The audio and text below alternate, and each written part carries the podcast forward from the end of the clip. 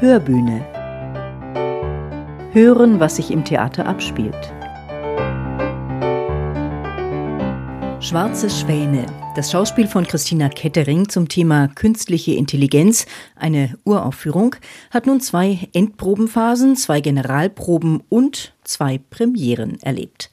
Endlich konnte es jetzt im Rahmen des Festivals Science and Theatre, das noch bis zum 21. November andauert, auch vor Publikum im Science Dome der Experimenter gezeigt werden.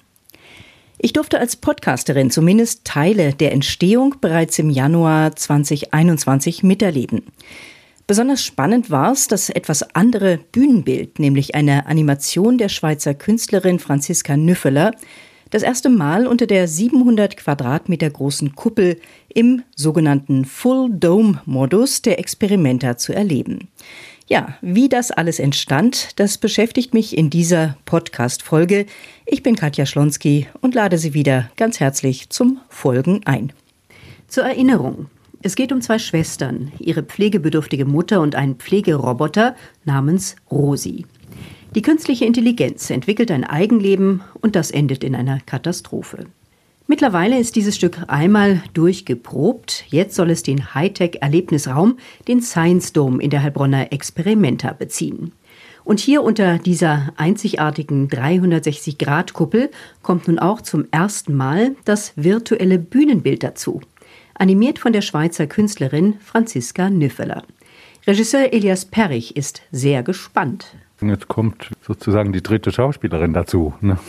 So, also weil was wir bisher gemacht haben, war natürlich nur aufs Spiel konzentriert und das wird jetzt sicher diese Woche und auch die nächste noch das große Thema sein, wie man das zusammenkriegt, so dass es aus einem Guss wirkt. Vom Team der Experimenter gibt es erst einmal eine Einführung in die Räume. Die Sicherheitsvorkehrungen gilt es zu klären. Unter einer 3D-Waldprojektion dürfen wir dann auch erleben, wie sich die Sitzreihen mit uns drehen. Und dann kommt die Ansage. Das Material von Franziska Nüffeler ist eingetroffen. Jetzt muss es gerendert werden. Das übernimmt Medientechniker Bastian Barton.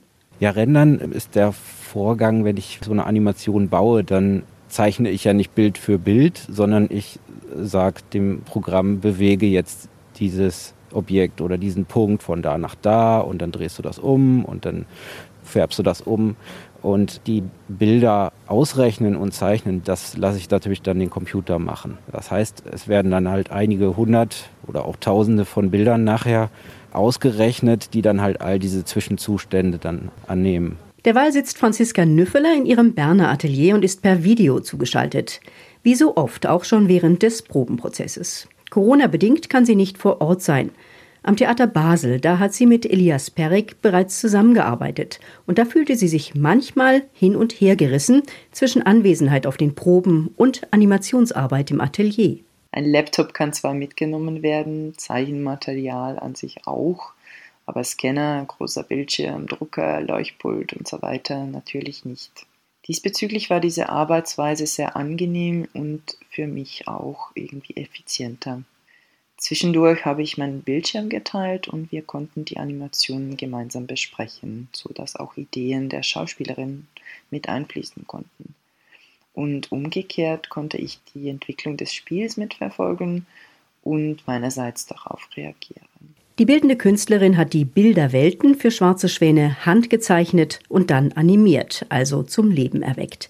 Der Gestalt Bühnenbilder zu kreieren, bereichert ihr Werk. Also vor allem reizt mich das Zusammenspiel von Schauspiel, Musik und dem bewegten Bild, welches anders als eine statische Bühne sehr viel Spielraum offen lässt. Oder sagen wir, eine andere Art von Raum öffnen kann. Und äh, dann mag ich natürlich auch die große Plattform für meine Arbeiten, die auf Papier oder am Bildschirm sonst zu klein sind. Und die Projektionsmöglichkeiten im Science Dome sind natürlich unglaublich und es hat mich sehr gefreut, dafür engagiert zu werden.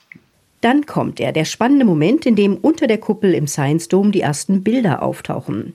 Ein Planet, der sich dreht, darauf unter anderem ein Baum, auch ein Vulkan, der Alltagsgegenstände ausspuckt und sich dann irgendwie sortiert. Wie ein Kaleidoskop sieht es aus. Social-Media-Symbole, die anfangen zu blinken, Amöben kommen da geflogen, eine Cloud mit Augen und plötzlich sind da ganz viele Augen, manche zwinkern. faszinierend. Nun ja, ich will hier nicht zu viel verraten. Regisseur Elias Perik erläutert. Im Detail ist eigentlich alles, was auf dieser Projektion ist, sind Motive, die im Stück vorkommen. Aber halt in einem völlig anderen Kontext. Ne? Also all die Gegenstände und so werden im Stück auch benannt, mehr oder weniger. Und es ging eigentlich wie darum, daraus so eine Welt, ja eben eine subjektive eigentlich auf das Stück nochmal zu legen. Deswegen finde ich es tatsächlich ein bisschen wie eine dritte Schauspielerin. Also wie, wie jemand, der nochmal dazu assoziiert, was die Vorgänge auch in dem Stück sind und was auch die Entwicklung in dem Stück ist. Für den Medientechniker Bastian Barton ist diese Produktion, die übrigens auch beleuchtungstechnisch richtig knifflig ist, eine neue Erfahrung und eine spezielle Herausforderung. Die endgültige Performance, die liegt schließlich auch in seinen Händen. Ja, das Besondere ist halt immer, wenn wir es mit Veranstaltungen oder mit Programmen zu tun haben, die nicht so linear ablaufen. Es gibt auch hier, wie im Kino, Filme, die werden am Anfang einmal gestartet, dann läuft das Bild los, dann läuft der Ton los und nach 30, 40 Minuten ist es dann vorbei und dann stoppt das Ganze wieder. Und hier müssen wir uns halt was überlegen. Es gibt Schauspielerinnen auf der Bühne, die sollen mit dem Bild interagieren, die triggern Sachen an. Bei Live-Produktionen muss man auch immer damit rechnen, dass mal irgendwo was schief geht. Das muss man abfangen können. Und dann muss man eben alles so hinbasteln, dass man es unter allen Umständen irgendwie die Show weiterfahren kann. Zurück zu Franziska Nüffeler. Ihre Ideen zur Animation dieses Stücks hat sie bereits vor Probenbeginn zusammen mit dem Regisseur grob entwickelt und dann eben während der Probenphase modifiziert und ausgearbeitet. Eine Assoziation liegt dabei für mich auf der Hand. War Saint-Exupérys Kleiner Prinz für Sie Inspiration? Lustig, jetzt wo Sie das sagen, sehe ich natürlich den Vergleich. Aber nein, während der Entwicklung habe ich nicht an das Bild des kleinen Prinzen auf dem Planeten gedacht. Jedenfalls nicht bewusst.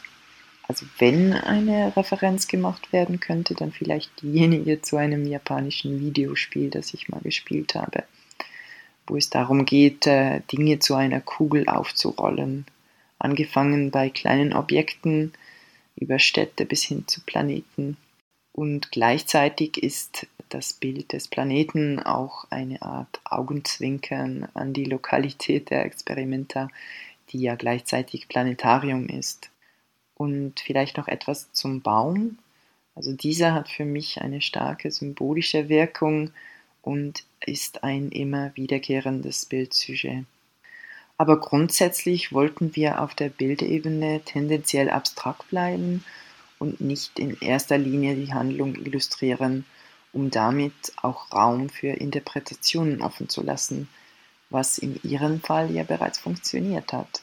Durch den Lockdown und die dadurch bedingten doppelten Probenzeiten hatten die beiden Schauspielerinnen nun etwas länger Gelegenheit, ihr Spiel mit den virtuellen Bilderwelten von Franziska Nüffeler zu verquicken. Im ersten Anlauf musste dafür eine Woche reichen. Danach habe ich die Schweizer Künstlerin nach ihrer ersten Einschätzung gefragt. Natürlich ist es irgendwie komisch, nach diesem Effort und dem Endspurt nun erstmal zuwarten zu müssen. Aber so nach der Generalprobe bin ich irgendwie auch zufrieden. Also mir hat das Stück von Beginn weg sehr gut gefallen, weil es aktuelle und auch äh, relevanten Themen anspricht. Robotisierung, Fragen zur künstlichen Intelligenz, auch äh, die Frage, wie intelligent ist diese wirklich? Also Themen, die mich selber natürlich auch beschäftigen. Und dann im Hinblick auf den Arbeitsprozess war es trotz physischer Distanz eine sehr angenehme Zusammenarbeit und ich denke, dass wir eine stimmungsvolle Inszenierung erreicht haben. Schwarze Schwäne. Dieses Schauspiel von Christina Kettering wird bis zum Februar 2022 noch weitere sieben Mal in der Experimente Heilbronn aufgeführt. Es wurde übrigens auch in das Programm Neustart Kultur des Deutschen Literaturfonds aufgenommen und dadurch ist es möglich, den Text für das Publikum auch digital auf der Internetseite zu veröffentlichen. Nun bedanke ich mich erstmal wieder fürs Zuhören. Jeden zweiten Donnerstag ab 17.30 Uhr gibt's was Neues auf die Ohren im Podcast Hörbühne vom Theater Heilbronn. Beim nächsten Mal, da schaue ich im Jungen Theater vorbei. Das steht jetzt schon fest. Bis dahin bleiben Sie fröhlich und vor allem gesund. Ihre Katja Schlonski.